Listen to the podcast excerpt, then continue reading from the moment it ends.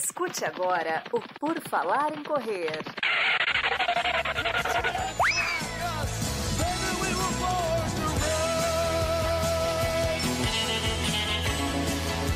Are you ready to run?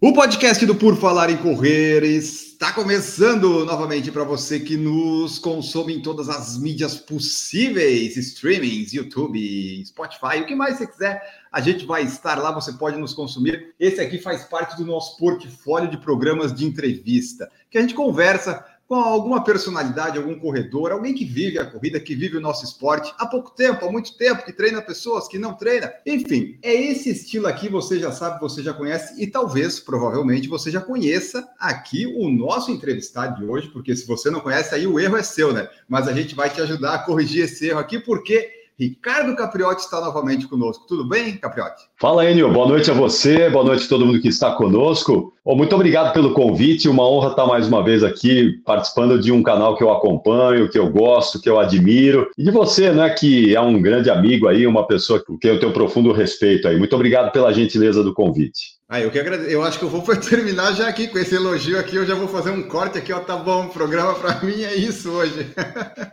Já tá ótimo. Mas então tá, o Capriotti vai participar aqui conosco hoje. Para quem é ouvinte novo e não sabe, ele já participou uma vez aqui. E faz tempo, ó, 2017, faz um tempinho, então que a gente já se conhece e se conversou. Faz tempo mesmo, ele, faz tempo mesmo. E seis anos em corrida muda muita coisa, né? Muda bastante, altera muita coisa. A gente fica mais experiente, vem os tempos piorando, muita coisa muda em seis anos, dá para a gente renovar algumas questões aí, certamente. Então nós já vamos começar por aí, porque a gente conversou lá em 17, quando eu conversei com você, o Capriotti corria maratonas, corria meias, aí depois ali, você deu uma diminuída nas corridas, mas eu não sei exatamente porque se foi trabalho, se foi lesão, se foi outras questões, veio pandemia e tal. Como é que tá o Capriotti nesse período aí atualmente? Tá correndo legal? Tá conseguindo manter a rotina dos exercícios? Eu sempre corro, né? nunca deixei de correr, inclusive na pandemia, eu corri praticamente todos os dias na pandemia. O que eu não fiz em 2017 para cá foi correr maratona maratona. Eu queria correr uma maratona no ano passado, estava inscrito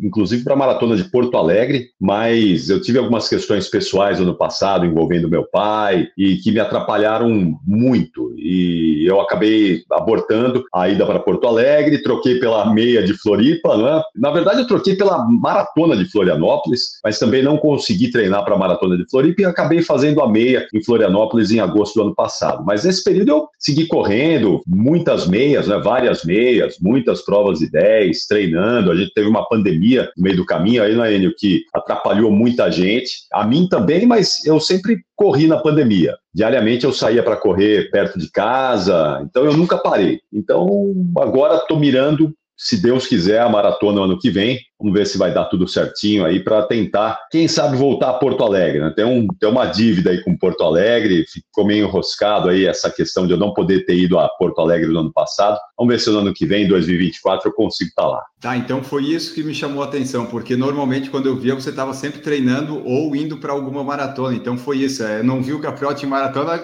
o meu cérebro pensou, ele não está correndo. Não, só não teve maratona, então foi isso, né? Exatamente. É, a maratona ficou, ficou um pouquinho de lado, mas eu fiz várias meias nesse período, né? Várias, várias mesmo. Eu faço pelo menos duas meias por ano. Isso já desde que eu comecei a correr, duas meias por ano é seguro. Teve ano que eu fiz bem mais, eu fiz quatro, cinco meias. Cheguei fazer cinco meias maratonas em um ano. Então, duas eu faço. Agora em 2023 eu fiz as duas que eu normalmente faço, eu fiz a da ASICS em São Paulo e a meia maratona do Rio. Então a minha cota em 2023 eu paguei. Agora em 2024 vai ter uma, pelo menos, para preparação para maratona, se eu fizer mesmo, e mais uma que eu vou organizar, vou programar, vou colocar no meu, no meu calendário aí, que eu estou montando exatamente nesse momento. Tá, então o calendário de 2024, se tudo der certo, volta a fazer uma maratona depois de quantos? Sete, oito anos, é isso? A minha última foi em 2017 em Buenos Aires, então depois de sete anos eu, eu volto para uma maratona. Sete anos mais experiente na N faz muita diferença, né? A gente vai vendo aí ano a ano a questão da performance. Por mais que eu treine, né? Por mais que eu me dedique aos treinos, eu sou um cara bem caxias, assim, eu, eu gosto de cumprir planilha, eu não gosto de perder treino, mas a gente vai ali lutando com, com o tempo, lutando contra a idade. Eu não tenho nenhuma, nenhum problema com a idade, tem gente que se incomoda em, em envelhecer, né, em chegar perto aí da terceira idade, que é o meu caso, né, estou com 57 anos. Muita gente tem problema com isso, eu não tenho nenhum problema, ao contrário, eu, eu fico muito feliz em envelhecer bem, com saúde, mas a gente sabe que a performance é diferente, é difícil, né? Eu fiquei parado agora recentemente, agora entre setembro e outubro eu precisei fazer uma cirurgia,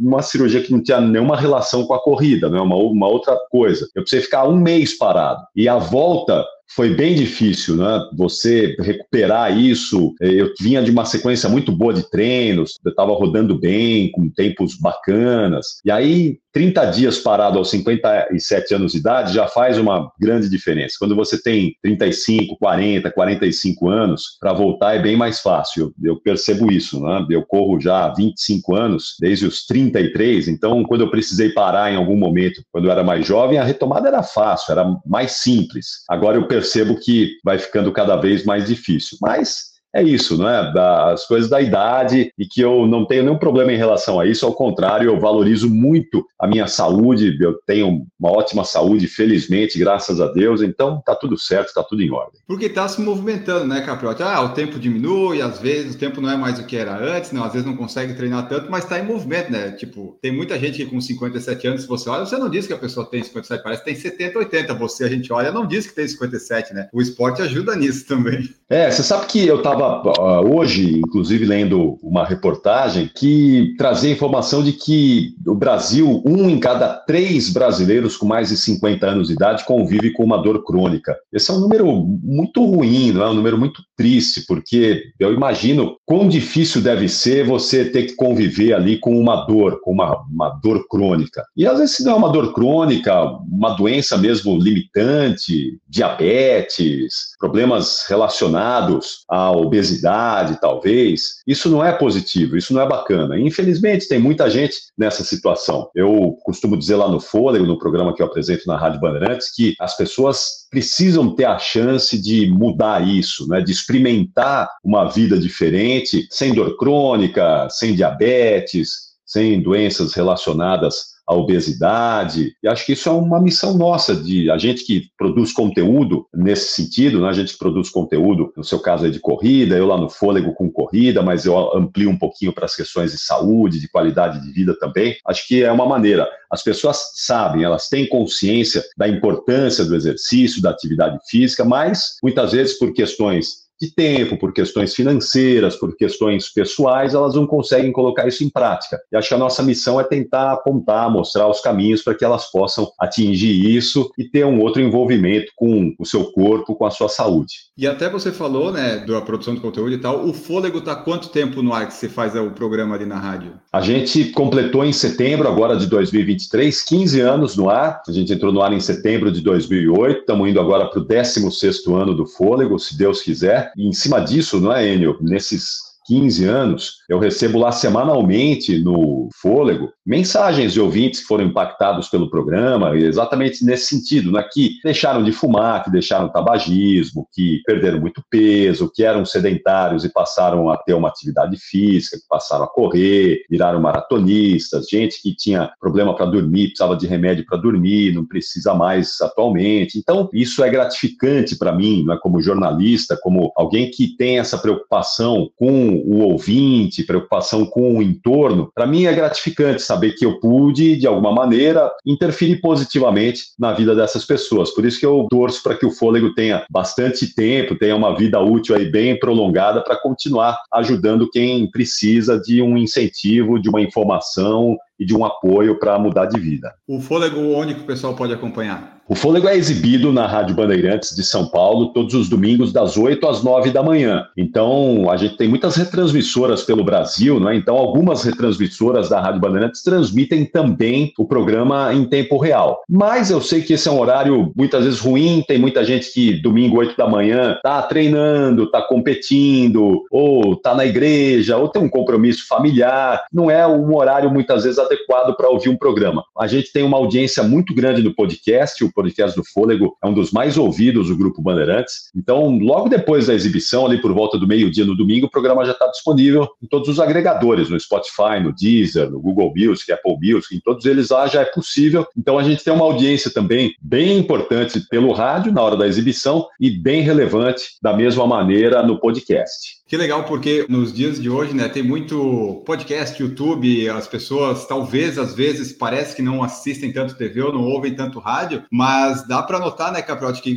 quando sai alguma coisa na TV ou no rádio tem um impacto maior, né? Não perdeu essa relevância toda, não é porque a gente não está consumindo que não está tendo alcance, né? Exatamente. As gerações mais jovens, elas têm um pouquinho mais de resistência em relação a esse tipo de conteúdo, mas o que eu percebo é que depois, quando elas vão ficando mais experientes, aí elas vão em busca disso, né? Exatamente porque começam a perceber a questão da idade, a questão da qualidade de vida, a pessoa casa, ganha peso, faz a família ali e esquece, deixa o esporte de lado, e depois ali dos 30, 35 anos, as pessoas voltam a ter interesse por esse tipo de conteúdo. Então, eu sei que falar para os jovens às vezes é mais difícil, né? E eu em casa, por exemplo, tenho um exemplo bem típico disso. Quando meus filhos eram mais jovens ali, jovens, adolescentes, era difícil motivá-los a estar na corrida comigo, com a minha esposa, que a gente corre também já há bastante tempo. E agora eles estão juntos, né? agora eles também vêm, já estão um pouquinho mais velhos, já percebem a importância do exercício, a importância da atividade física, né, que muda mesmo a saúde, muda a composição corporal. Então, eles também, já há alguns anos, já estão com a gente nessa pegada. Mas eu sei que para falar para jovem, falar para adolescente, não é fácil. Eles, nesse período da vida, eles têm outros interesses. Né? Ó, e aqui, ó, só para trazer, o Valdir Alves, que é membro do nosso canal, está aqui, ó, deu boa noite, disse que sempre ouve o Fôlego no podcast nas segundas-feiras, e o Giliard também falou aqui, ó, sempre escuta no podcast. Então tá aí, o pessoal que Boa. às vezes vezes não é de São Paulo, não tem como ver. É ao vivo, Capriotti? Não, né? Não, não, é, o programa é gravado. Eu normalmente gravo às quintas-feiras. Também preciso ter um dia de folga, né? eu preciso de pelo menos uma manhã de dizer. Eu normalmente trabalho ao vivo no domingo à tarde com o futebol. Então, eu todo domingo à tarde, à noite, ao vivo com o futebol. E aí eu deixo o sábado e amanhã do domingo para poder descansar. Então, eu gravo na quinta-feira. Normalmente, os colunistas da semana já encaminham o material. E na quinta-feira, a gente faz a gravação, a sonorização e deixa o programa prontinho já para ir ao ar no domingo. Ah, então quando eu estiver em São Paulo, na quinta-feira, você pode me convidar para participar de um programa.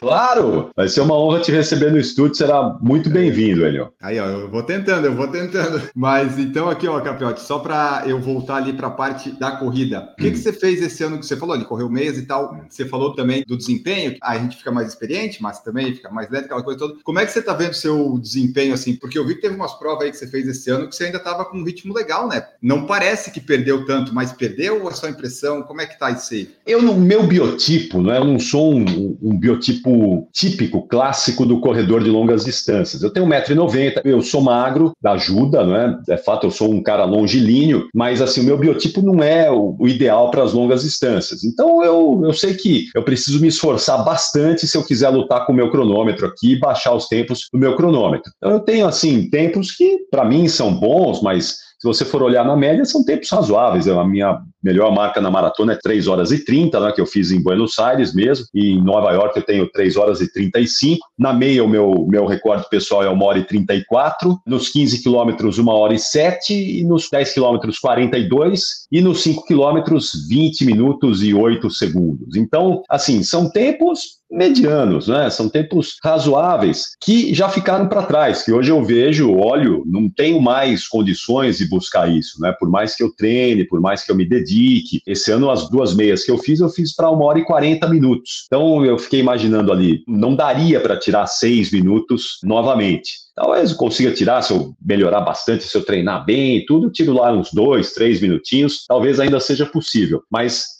olhando para trás, eu vejo que já não é mais possível. E está tudo bem, está tudo certo, não, não me cobro por isso, não tem nenhum problema. Eu entendo que é uma questão da idade, o tempo vai passando, a gente vai perdendo algumas capacidades. E o importante é a saúde para você seguir treinando, para você seguir se desafiando no seu cronômetro, para você seguir ali buscando melhorar as marcas de um ano para o outro, se for possível, mas constância. Esse é o grande segredo para mim, sabe, Enio? Eu vejo que muitas pessoas começam, param, começam, param. Muitas vezes você não consegue absorver o benefício do esporte numa situação como essa. Para mim, o grande segredo é a constância. Você está sempre ativo, está sempre mexendo o corpo, colocando o corpo em movimento, podendo se desafiar se for possível e por bastante tempo, né? A minha meta, minha missão é essa: poder me exercitar, correr até quando for possível. Eu não sei quanto é que vai ser, se vai ser até 65, 70, 75, eu não sei, mas eu quero poder correr até quando eu puder e o meu corpo permitir, e para isso, que essa constância ela é fundamental. Agora em 2024, completo 25 anos. Eu comecei a correr em 1999. Eu comecei a correr depois de uma cirurgia que eu fiz para varizes. Eu tinha muitas varizes nas pernas. Herança, né? Genética. Meu pai tinha muitas varizes, meu avô também, e eu passava muito tempo quando repórter, passava muito tempo em pé atrás dos gols ali nas transmissões de futebol, e as varizes, elas queimavam a minha perna, né? E aí, quando eu mudei de função e deixei de ser repórter e passei a ser apresentador, aí eu fui fazer essa cirurgia para tirar as varizes e aí eu perguntei para o médico, né? O que eu faço para as varizes não Eu não quero mais ter varizes. Né? Isso me incomodou muito, né? Desde a juventude. Eu comecei a ter varizes com 14, 15 anos de idade. Aí ele falou: ó, caminha 30 minutos por dia que você nunca mais vai ter varizes. Aí eu comecei a caminhar. Comecei a caminhar, da caminhada para o trote, para aqueles primeiros trotes ali. Foi rapidinho. Dois, três meses depois eu já estava dando uns trotezinhos ali. Quando eu vi, eu já estava correndo no parque, na rua. E assim eu comecei lá em 1999. Muito bom. E até hoje já são quantas maratonas que você fez? São três maratonas. Eu não fiz muitas maratonas, Eu fiz três, fiz duas vezes Buenos Aires e fiz uma maratona de Nova York. Eu demorei muito para fazer a minha primeira maratona. A primeira que eu fiz foi em 2013 em Buenos Aires, 14 anos depois que eu comecei a correr. Eu demorei demais e, na verdade, foi uma junção de fatores. Primeiro, trabalho, né? Eu sempre, todo ano tem ali no meio do ano algum evento importante, ou é Copa do Mundo, ou é Olimpíada, ou é um grande evento que atrapalha um pouco o ciclo do treinamento. E 2006 eu tinha feito a inscrição para correr a maratona de Nova York. Eu e a minha esposa, a gente, nós fomos sorteados em 2006 na loteria. Mas aí eu tive um problema no joelho, tive uma lesão, acabei abortando a maratona de Nova York em 2006 e aí fui voltar a fazer a maratona depois de novo em 2013. Aí eu fiz Nova York em 2016 e depois em 2017 Buenos Aires de novo. Estava na minha cabeça que você tinha feito mais, então foram mais meias, então não era tanta maratona. Ah, meia acho que eu tenho mais de 50 meias. Acho que eu tenho mais de 50 meias. Eu comecei a correr meia em 2002. A minha primeira meia que eu corri foi em 2002, então são quase 22 anos. Pelo menos duas meias por ano. Teve ano que eu corri quatro, cinco meias. Então, acho que eu estou por volta de umas 50 meias maratonas. Vamos pegar isso aí que você falou. Primeira meia em 2002, está correndo desde 99. Gosto de fazer essa comparação com o pessoal que está correndo há mais tempo, que hoje, 2023 para 99, 2002 muitas diferenças na corrida? Ah, muitas diferenças, Enio. Acho que mudou bastante, né? Mudou um pouco o perfil do corredor. Hoje a gente tem um corredor, eu vejo assim, é um corredor competitivo, como era lá atrás, mas é um corredor mais preocupado em, em divulgar os resultados, em contar para todo mundo. Né? Naquela época não tinha, não tinha redes sociais, então você não tinha muito para quem contar, né? não tinha muito para quem divulgar. Hoje você divulga a todo instante, a toda hora, tudo aquilo que você faz. Você tinha bem menos organizadores também no Brasil, você tinha menos gente organizando provas. Então hoje você tem bem mais organizadores, tem muito mais provas. Em São Paulo, todo final de semana você tem prova. E no mínimo duas ou três provas todo final de semana, pelo menos. Naquela época, eu nem sabia, quando eu comecei a correr em 1999, eu nem sabia que existia corrida de rua, assim, que tinha corrida em São Paulo.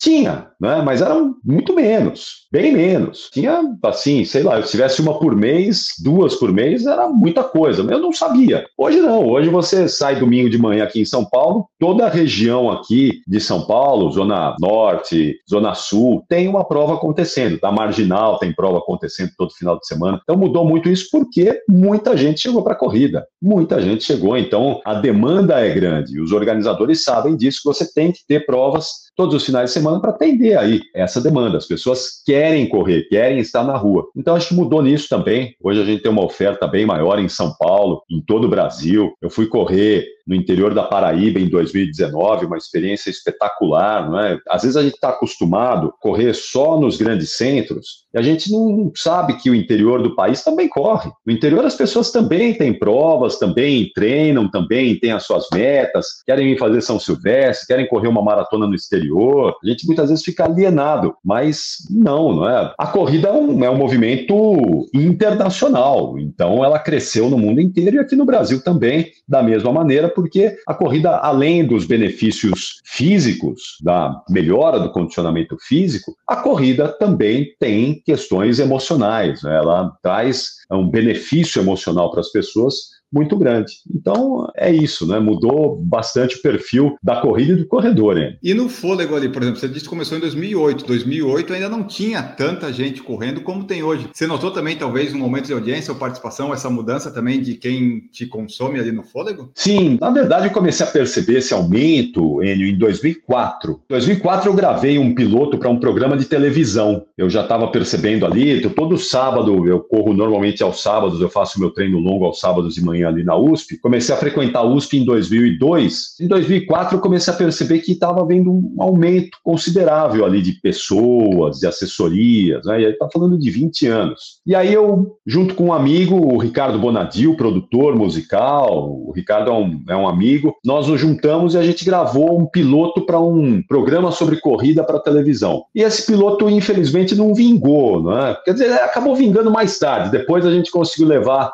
o fôlego para o Band Esportes. A gente teve algumas exibições do fôlego no Band Esportes, mas ele não vingou. 2004 estava na TV Record nessa época. Em 2007, quando eu voltei para a Rádio Bandeirantes, quando a Bandeirantes me convidou para retornar, eu falei: olha, eu volto, mas eu gostaria de apresentar um programa sobre corrida de rua. E, e, o diretor que me convidou para retornar na época, o José Carlos Carboni, ele achou estranho, né? Ele falou: o que é que você está falando, né? Ele não sabia nada, né? Aí eu expliquei assim para ele, acho que ele para resolver logo resolveu, tá, tá, tá bom, tá bom, tá bom, vamos fazer, vamos fazer, tá maravilha. Ele demorou um ano ainda para colocar o programa no ar para cumprir a promessa dele. E o programa é um sucesso, foi um sucesso, né? Tanto é que a gente começou com meia hora, hoje tem uma hora, e o programa hoje está consolidado na grade da rádio. Então, nesse período todo, a gente observou, percebeu claramente como aumentou o número de corredores. Né? E isso é bem visível, basta a gente ver a quantidade de eventos que a gente tem sobre corrida no Brasil hoje. Certo, ó, o pessoal que está nos ouvindo no podcast, saiba que a live acontece no YouTube, você pode participar no momento que ela está acontecendo. Aí você pode mandar pergunta, mensagens, tipo o Vitor Mesquita, que é membro do nosso canal do Boa Noite. Aliás, você tem que ser membro a partir de R$ 4,99, vai nos ajudando aí. O Macacrack também está aqui, o Carlos Pinto também, o André Panceira também está aqui conosco e o Giliardi mandou aqui, ó. O Capriotti fala muito no rádio sobre a falta de pistas públicas em São Paulo. Fale sobre o andamento ele, promessa do secretário. Como é que tá isso aí, ô campeonato? Porque assim, em São Paulo, que é a maior cidade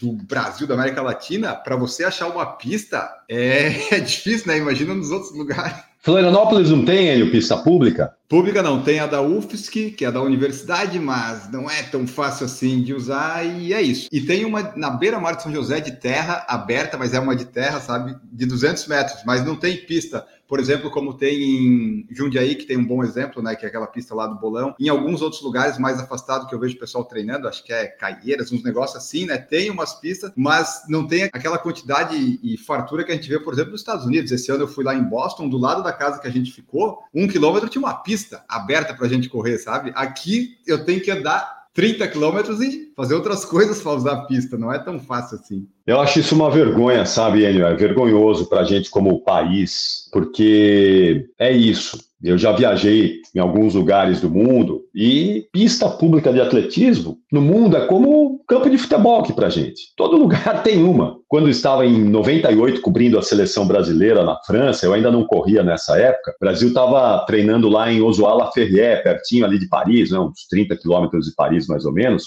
Ozoala-Ferrier é uma cidadezinha de, sei lá, eu 10, 15 mil habitantes. Estava lá sua pista pública de atletismo. A seleção treinava, Acabava o treino da seleção brasileira, a população ia lá ia correr na pista, ia lançar o martelo, o dardo, lá, ia se exercitar, ia fazer o seu exercício. Esses dias eu estava conversando com a Nathalie Gedra, que é companheira nossa, jornalista esportiva, ela mora em Londres, né? foi correspondente de vários veículos aqui, hoje ela trabalha na Sky Sports de Londres, maratonista também, e a Nathalie estava me dizendo que no bairro onde ela mora, em Londres, perto da casa dela, assim, que ela sai da casa dela e vai trotando, aquecendo, tem três pistas públicas de atletismo três pistas públicas no bairro dela ali. E aqui em São Paulo, a maior cidade do país, nós não temos nenhuma, nenhuma pista pública. Isso é uma vergonha para a cidade. E eu levantei essa bandeira no programa, no Fôlego, há, há um ano, um ano e pouquinho mais ou menos, né? cobrando esse absurdo, né? Como é que São Paulo não tem uma pista pública? Aqui a gente tem pista de skate, tem campo de beisebol, tem quadra de tênis, tem campo de futebol, tem quadra de basquete, que deve ter mesmo, é isso, é perfeito, tem que ter mesmo. Mas você não tem uma pista pública de atletismo, nenhuma. Então agora, depois de toda essa cobrança, aparentemente vai surgir a primeira pista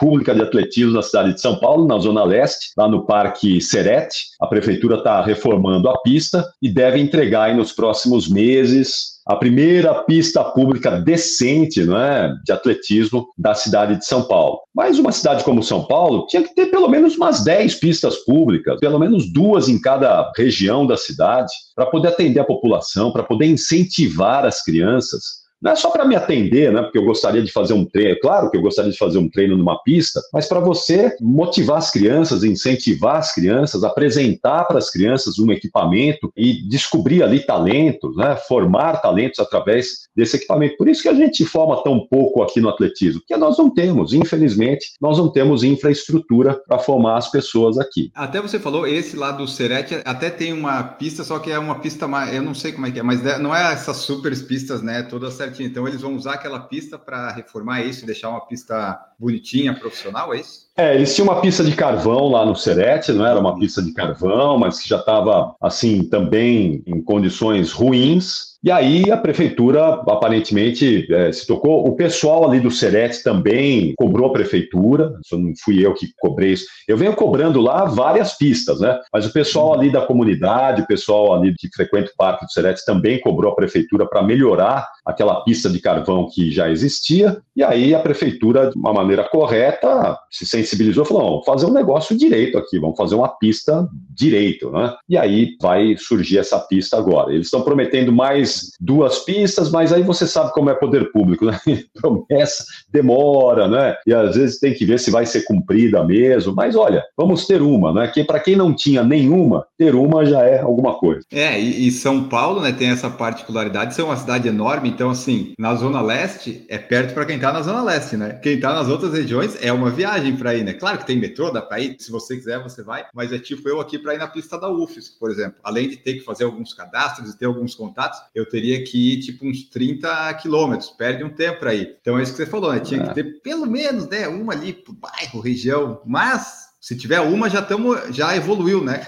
Saiu de zero para uma. Pois é, então. Eu acho isso um absurdo, né? Você, numa cidade como São Paulo, você está falando sobre isso, né? Uma pista, você está comemorando, celebrando uma pista pública de atletismo, né? Mas, infelizmente, essa é a nossa realidade. E às vezes, se você for conversar com a Confederação Brasileira de Atletismo, por exemplo, né? Como eu já conversei várias vezes, eles vão te dizer que tem pista construída em lugar errado. Tem pista de atletismo que foi construída em lugar errado. Sim, lugar que o perfil ali, a pista não, funciona, ou porque é uma cidade muito pequena, ou porque tá, essa pista está colocada numa região região ali que tem pouca gente tem acesso, vê como falta planejamento, coordenação, como faltam políticas públicas ordenadas né, para você poder organizar isso. Porque a gente sabe que o esporte hoje no Brasil, Enio, não falta dinheiro. Hoje tem muito dinheiro no esporte, hoje os atletas, felizmente, conseguem ter salários bons, aqueles atletas que se destacam, evidentemente, né? atletas que têm potencial, eles são investidos nesses atletas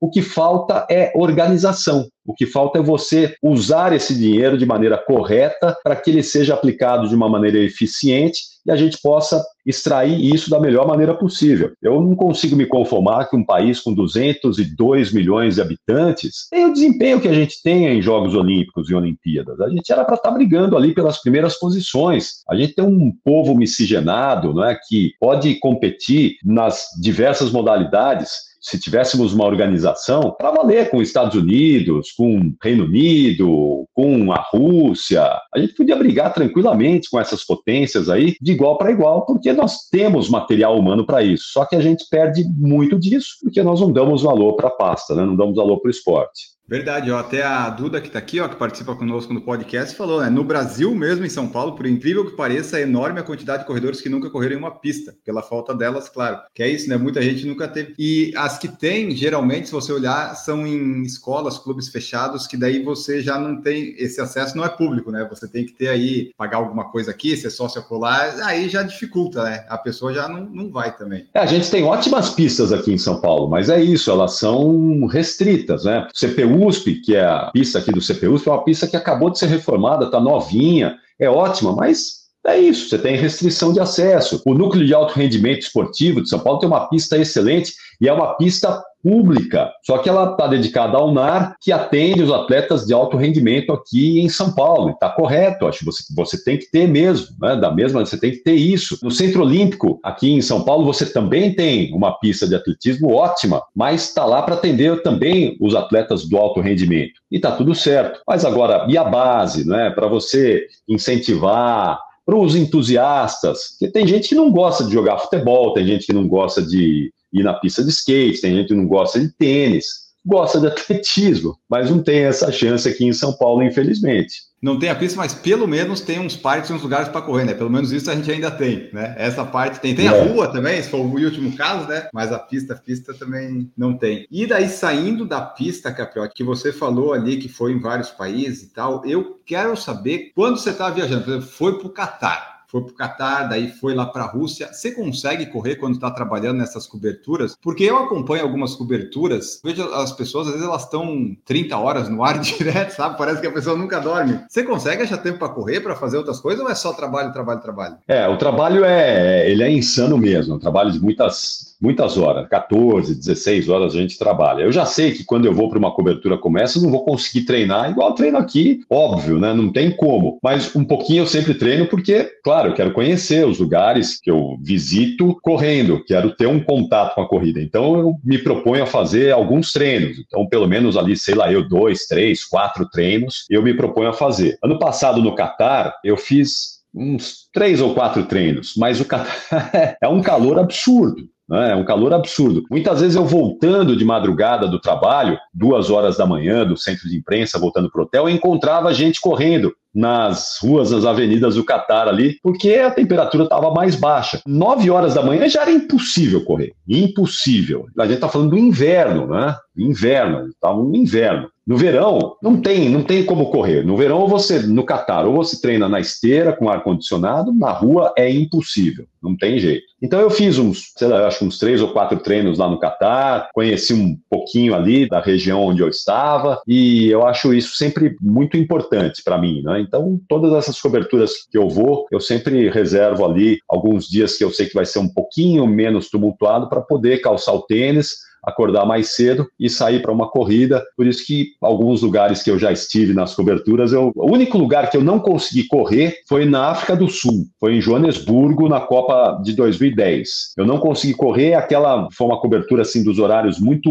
malucos e tinha uma questão de segurança também, que as pessoas né, diziam, ó, toma cuidado aqui, a segurança, assalto, essa coisa toda. Então, falou, ó, não vamos arriscar, deixa eu ficar quietinho aqui. Fiquei um mês quietinho, paradinho na Copa da África do Sul, e foi o único lugar que eu não consegui correr de todas essas coberturas que eu fiz aí, infelizmente. E quais foram essas coberturas onde só os países? Você já foi o quê? França, Japão? Quais você já foi? Estados Unidos, França, Alemanha, Inglaterra, Rússia, Catar, todas essas esses lugares aí em que a gente já teve grandes eventos, né? Eu já já dei a minha corridinha aí, já já corri um pouquinho, já senti um pouco o gostinho de como é correr nesses lugares. Na Rússia foi interessante, né? Porque eu estava um pouquinho afastado assim do centro de Moscou e teve um sábado lá que eu estava meio tranquilo. Eu falei, ah, quer saber? Eu vou pegar o metrô aqui, vou lá para o centro e vou correr lá no, no centro de Moscou. E foi a melhor coisa que eu fiz, porque aí eu fui eu fui correndo ali beirando o rio, né? Perto ali do centro de Moscou e consegui fazer um treino lindo, tirando fotos e vendo paisagens maravilhosas. E se eu tivesse corrido como eu já tinha corrido lá perto de onde eu estava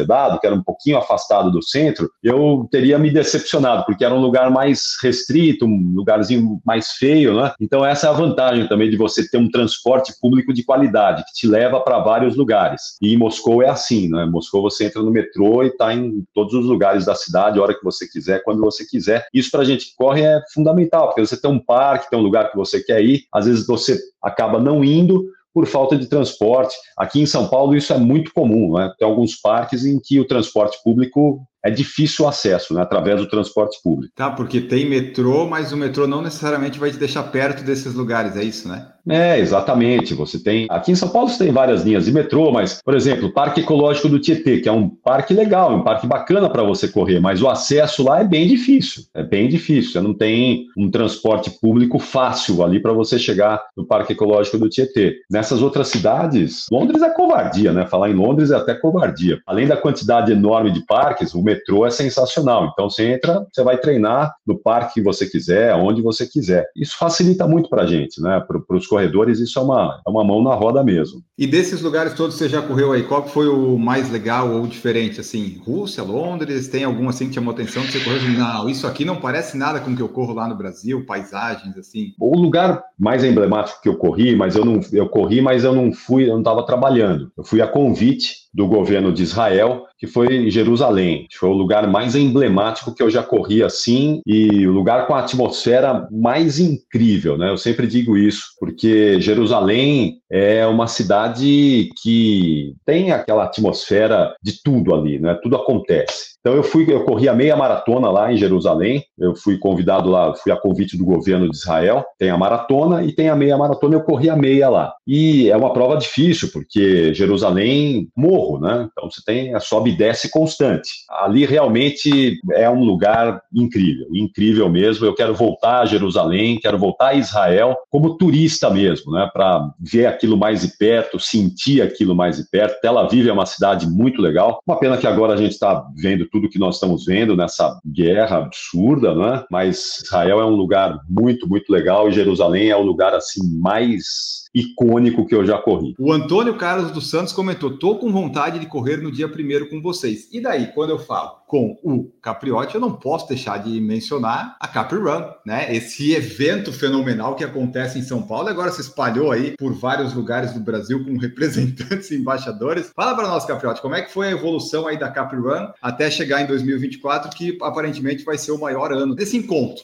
É um encontro, é um encontro, é, não, não é prova. Ó, o Enio, você me dá a oportunidade de eu falar algo aqui que eu estou ensaiando um pouquinho para poder falar, porque eu fico sempre muito preocupado né, com a questão da Run, porque começou como uma brincadeira, todo mundo sabe, eu já falei isso muitas vezes, várias vezes, em vários lugares. Eu comecei isso como uma brincadeira lá em 2014. Eu fui correr sozinho lá na Avenida Paulista no dia 1 de janeiro de 2014. Eu estava com uma lesão, estava com uma fratura por estresse no metatarso, estava há mais de dois meses sem correr. Eu fui no dia 1 de janeiro de 2014, corri ali por meia hora, só para matar um pouquinho da vontade. Falei sobre isso, comentei sobre isso no fôlego, no fôlego seguinte, no domingo seguinte. E aí alguns ouvintes lá se manifestaram: Ô oh, Capriotti, vamos ano que vem de novo, vamos fazer. E aí, no ano que vem, que foi 2015, a gente já estava lá em 15 pessoas, e aí só veio crescendo isso de lá para cá. Isso me causa uma preocupação muito grande, porque apesar de não ser uma prova, apesar de não ter inscrição, de eu não ganhar nada com isso e não quero ganhar, não quero ser organizador de prova, não tenho nenhuma intenção em relação a isso, eu tenho uma preocupação muito grande com a segurança das pessoas, né? com as, aquelas pessoas que estão ali, porque apesar de ser dia e horário com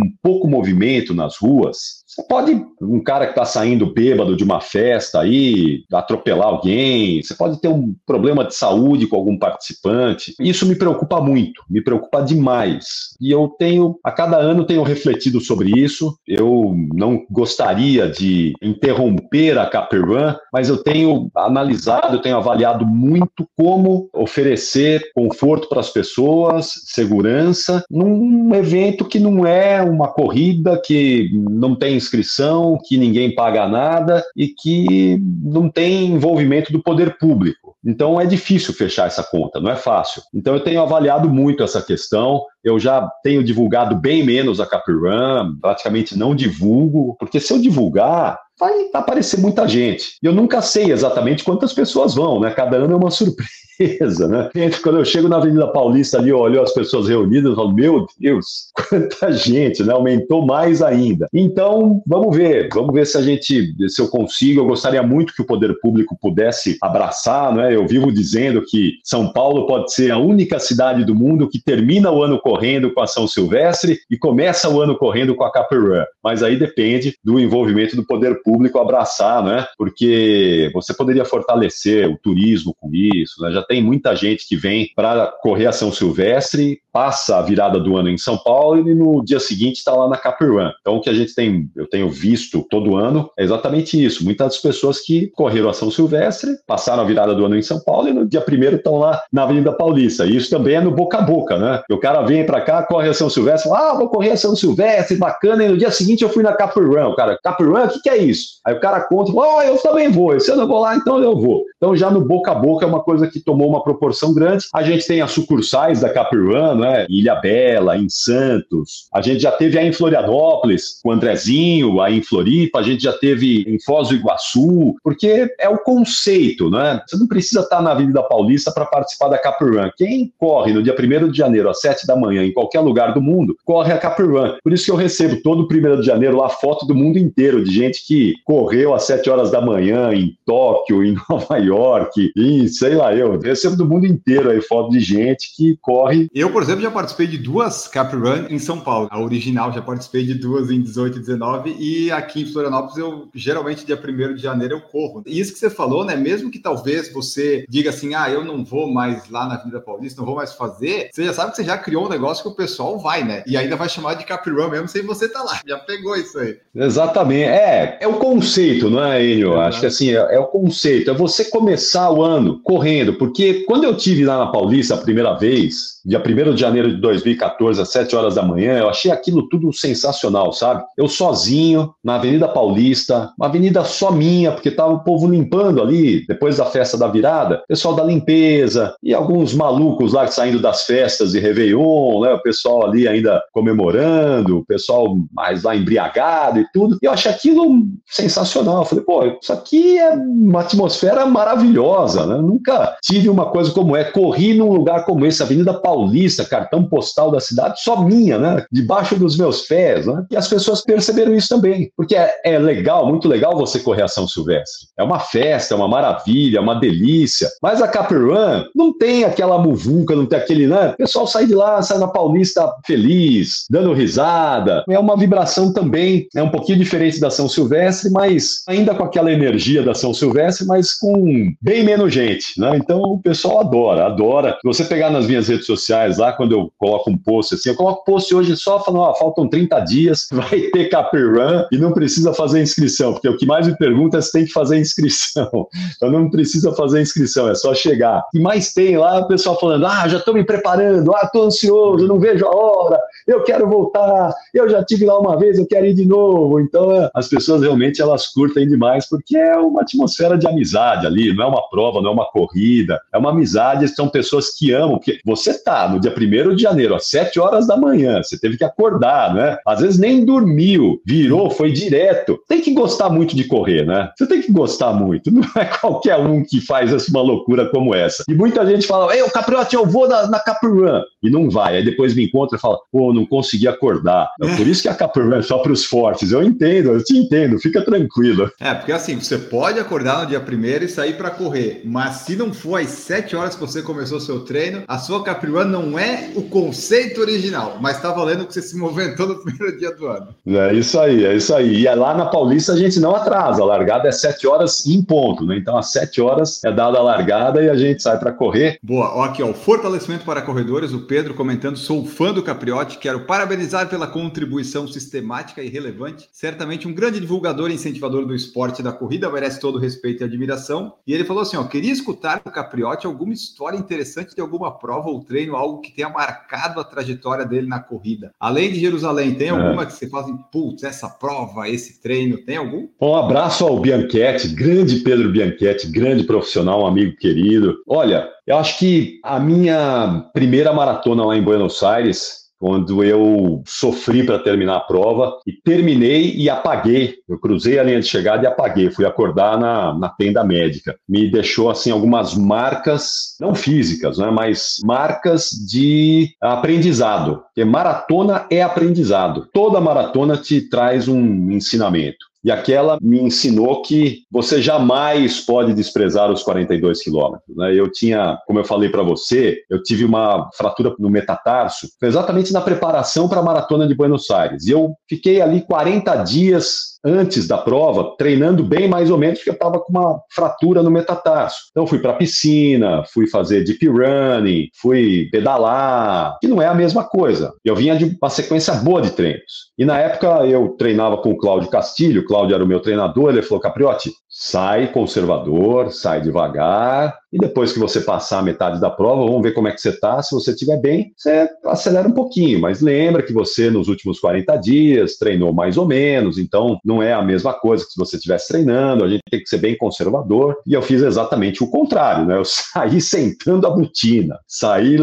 largando a bota, depois do quilômetro 28, é como um carro que vai acabando o combustível, sabe como é que é, Wayne? Não sei se você já teve essa sensação. Já, é a é mesma coisa, é igualzinho combustível. Combustível vai acabando. Você vai pisando no acelerador, mas não, não vai. Não tem combustível, não vai. Não vai. Vai morrendo, vai morrendo, vai diminuindo a velocidade, vai acabando, vai acabando. Trazendo para o futebol que você apresenta sempre, é como se você fosse o Botafogo numa maratona. Você não pode ser o Botafogo. Isso, mas, isso é mais ou menos isso aí. Exatamente isso aí. É isso aí. Você sai malucão e depois paga a conta lá na frente, né? Mas se você tá bem, né? se eu tivesse vindo de uma boa sequência de treinos, talvez tudo bem, mas eu não tinha treinado direito, né, nos últimos 40 dias. Do 28 até o 42 eu fui negociando, negociando, negociei muito, negociei muito, cruzei a linha de chegada, eu só lembro de ter cruzado a linha de chegada, de ter visto a linha de chegada e de ter apagado e de ter acordado na tenda médica lá, e depois eu, eu desidratei, na verdade, eu tive uma desidratação, eu tinha, na tenda médica, eu tinha câimbras terríveis, vi umas câimbras assim que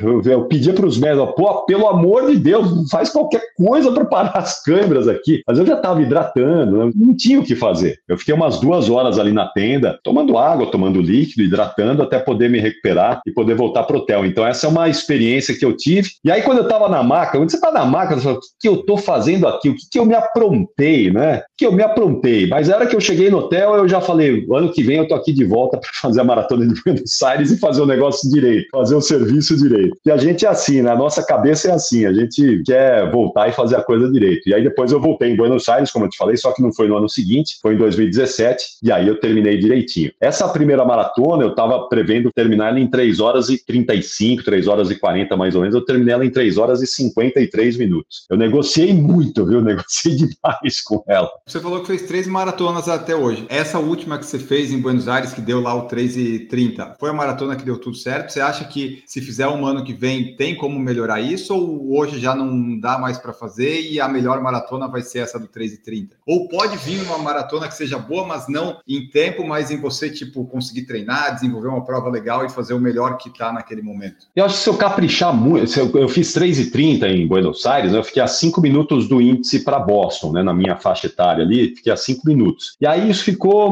ali martelando na minha cabeça, né, 5 minutos. Mas aí eu parei e pensei, pô, eu já treinei muito para essa maratona de Buenos Aires. Para eu fazer ela em 3,30, 30, já não foi fácil. Eu tenho que tirar cinco minutos. Eu ficava pensando, o que, que eu vou ter que fazer para arrancar mais cinco minutos aqui, não é? Para quem não conhece, vai falar, ah, cinco minutos é pouca coisa, mas quando você está no seu limite ali, cinco minutos é uma eternidade. É igual os caras aí que quebram recorde mundial na maratona. O cara tirar um minuto ali é uma loucura, né? Os caras sofrem e precisam treinar demais. Eu acho que se eu treinar, se eu fizer um bom ciclo de treinos, assim, se eu pegar firme, talvez eu repita os 3,30. Talvez eu consiga fazer os 3,30 Hoje, na minha faixa etária, daria índice para Boston, né? Mas eu vou ter que treinar muito e bem demais para poder fazer isso. Eu não sei se hoje eu estou disposto a isso mais, né? Eu estou afim de fazer uma maratona, mas não, não sei se nessas condições assim, de ter que treinar desesperadamente para ir em busca do índice. Mas isso a gente só consegue falar depois que você inicia o ciclo ali, né? Para ver como o corpo vai respondendo. Eu tenho muito disso, né? Iniciar o ciclo e ver como o corpo está mandando sinais sinais ali, né? Como o corpo está respondendo, se está indo bem, se não aparece uma dorzinha, se estou dormindo bacana, se a minha recuperação está indo num momento bom, interessante. E aí, no meio do ciclo, você vai fazendo esse ajuste. Ó, talvez acho que hein? Acho que estou treinando bem aqui, acho que pode vir alguma coisa interessante aí. Então, vamos ver. Se eu começar o treino, o ciclo aí para Porto Alegre, vamos ver se dá para pensar em alguma coisa. Mas eu não, não tô com essa cabeça hoje, não. Tá, e você tá com treinador ou tá por conta? Tô com treinador. Eu fiquei. Quem me introduziu no mundo da corrida foi um grande amigo, foi o Mário Melo, né? Da assessoria aqui de São Paulo, a Mário Steam. O Mário comentou uma São Silvestre que eu transmiti lá na Rádio Bandeirantes. Eu não corri ainda, acho que foi em 96 ou 97, eu transmiti a prova, e ele foi o comentarista. E ele me deu um bonezinho. Ele me deu um bonezinho da assessoria esportiva dele que eu deixei lá em casa, né? Falei, ah, só um bonezinho aí, né? E aí, quando eu comecei a correr em 99, tive a minha primeira lesão em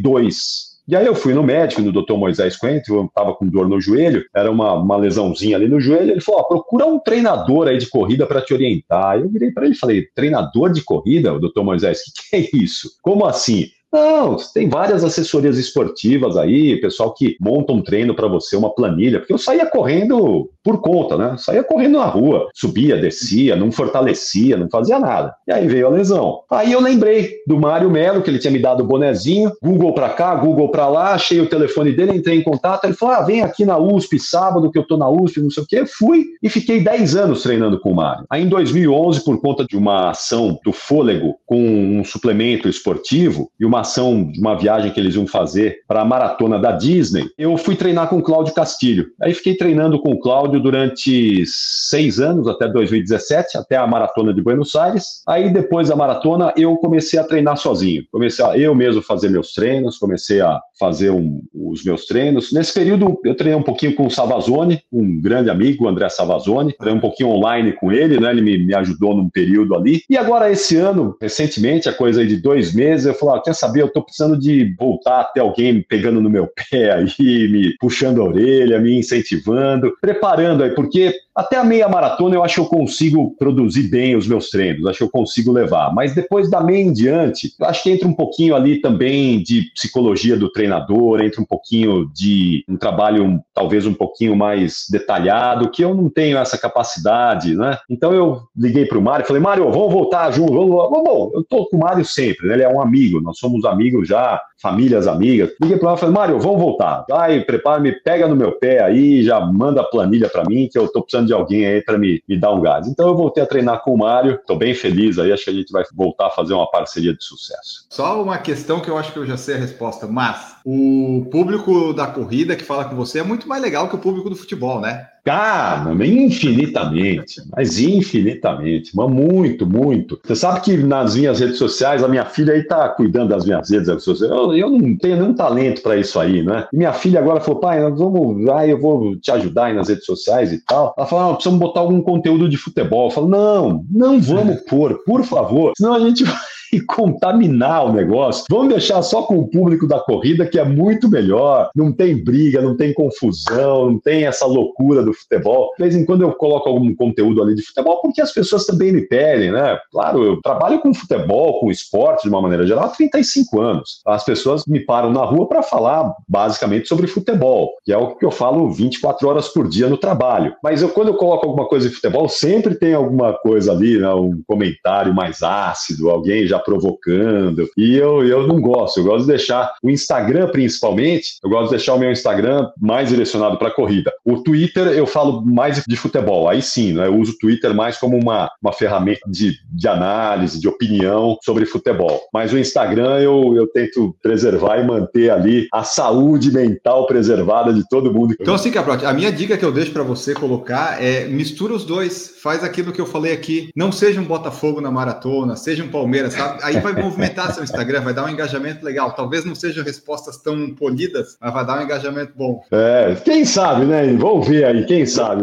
Porque, olha, administrar os torcedores fanáticos do futebol é uma coisa maluca. Eu já faço isso lá no Twitter, né? Coloco opinião lá e, e eu vejo que vira uma loucura, né? Vira Fla-Flu, vira Palmeiras e Corinthians, vira Havaí Figueirense, né? Vira essa loucura toda aí. Então eu, eu tento preservar um pouquinho ali o Instagram, mas mas alguns fatos são, eles acabam se sobrepondo. Então, você tem uma final de campeonato, uma final em que o Palmeiras está perto de ser campeão brasileiro, eu não tenho como não falar alguma coisa. As pessoas estão esperando que eu fale alguma coisa ali. Então, eu procuro deixar sempre para uns fatos mais relevantes. Quando o Neymar se enfim alguma polêmica ali, que as pessoas estão esperando também alguma opinião, essas coisas. No dia a dia, assim, quando é algo mais trivial, eu não tenho colocado nada sobre futebol, não. Onde o pessoal pode te encontrar, Capriotti? O pessoal que quer te encontrar, seja na rede social, seja na rádio, os programas que você faz, onde é que você está que o pessoal pode te encontrar aí? Eu estou na Rádio Bandeirantes diariamente, né? Todos os dias eu tenho lá as minhas questões de microfone, eu também tenho a minha área de gestão lá, eu cuido da equipe de esportes da Rádio Bandeirantes, que é uma responsabilidade muito grande, né? A Rádio Bandeirantes é uma rádio com 86 anos de história, uma rádio que desde 1950 esteve em todos os grandes eventos esportivos do mundo, Copa do Mundo, Olimpíada. Então é, é uma responsabilidade bem grande. Então eu, eu passo uma parte do dia ali cuidando da gestão e à noite, todas as noites, das sete e meia às nove da noite, eu estou no ar com o programa Esporte em Debate, eu, o Alexandre Pretzel e o João Paulo Capelanes, ou quando tem futebol, quando tem transmissão de futebol, estou nas transmissões também, no pré e no pós-jogo e no intervalo das partidas. E nos finais de semana, com o fôlego, das oito às nove da manhã, e também com o futebol, porque futebol final de semana é que o negócio pega. Então isso é na Rádio Bandeirantes. E nas minhas redes sociais eu tô aí no Instagram, no arroba Ricapriotti. Quem quiser pode passar por lá para conferir um pouquinho do conteúdo que eu divido ali, arroba Ricapriotti. E no Twitter da mesma maneira. Eu tenho usado menos o Facebook agora. Aliás, eu quase nem entro no Facebook. Usa, né? quando você...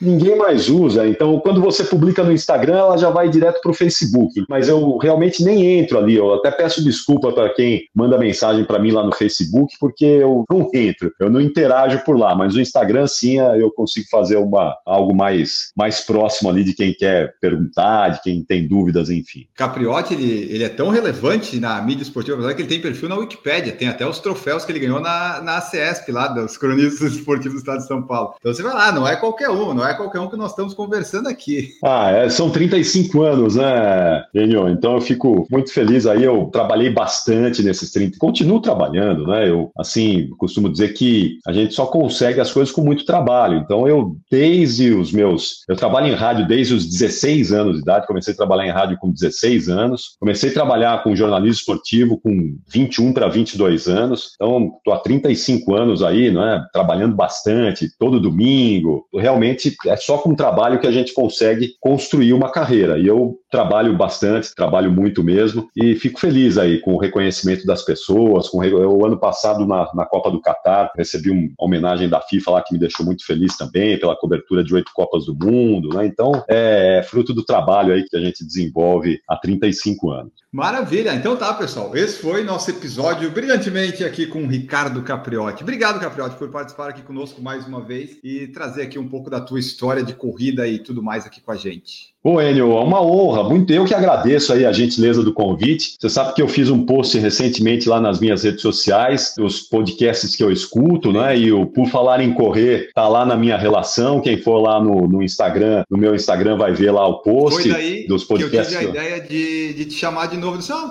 é verdade, eu tenho que chamar o Capriotti de novo. Ele colocou, disse, ah, vou chamar agora ali, né? Porque se o Capriotti disse que o Por Falar em Correr tá na lista, então eu já tenho um sim se eu chamar ele de novo. É, imagina, uma honra. Então pode ter certeza que eu estou sempre te acompanhando, estou sempre acompanhando o podcast do programa também. Eu vou até, daqui acho que mais alguns dias, eu vou fazer um outro post sobre outros podcasts que eu também ouço, né? Porque não deu para fazer numa postagem só. Eu ouço tudo, né? Eu preciso ouvir tudo. Eu sou um cara que está sempre ligado aí em tudo, né? Então eu ouço muita coisa, podcast é uma coisa que eu ouço bastante, e por falar em correr também. Então, muito obrigado, ele, pelo convite. Foi um prazer voltar a falar com você aqui, falar um pouquinho de corrida, desse assunto que eu sou apaixonado eu amo correr, eu amo falar de corrida, então para mim é um prazer. O tempo passa rapidinho, eu tenho certeza que a gente vai voltar a se encontrar aí, poder falar pessoalmente, poder falar um pouquinho mais sobre corrida, que é o que a gente ama, que a gente gosta, adora e está no nosso sangue aí. Muito obrigado e um grande ano de 2024 a todos. Eu espero que seja um ano de muitas provas e muitos treinos, um ano de recordes pessoais batidos, quebrados e principalmente de muita saúde para todos. Né? Porque se a gente tiver saúde, a gente vai conseguir fazer isso aí por muitos e muitos anos. Exatamente. Muito obrigado, então, Capriotti. Nós ficamos por aqui nesse episódio, nessa live. Voltamos num próximo. Um grande abraço para todos vocês que nos acompanharam aqui.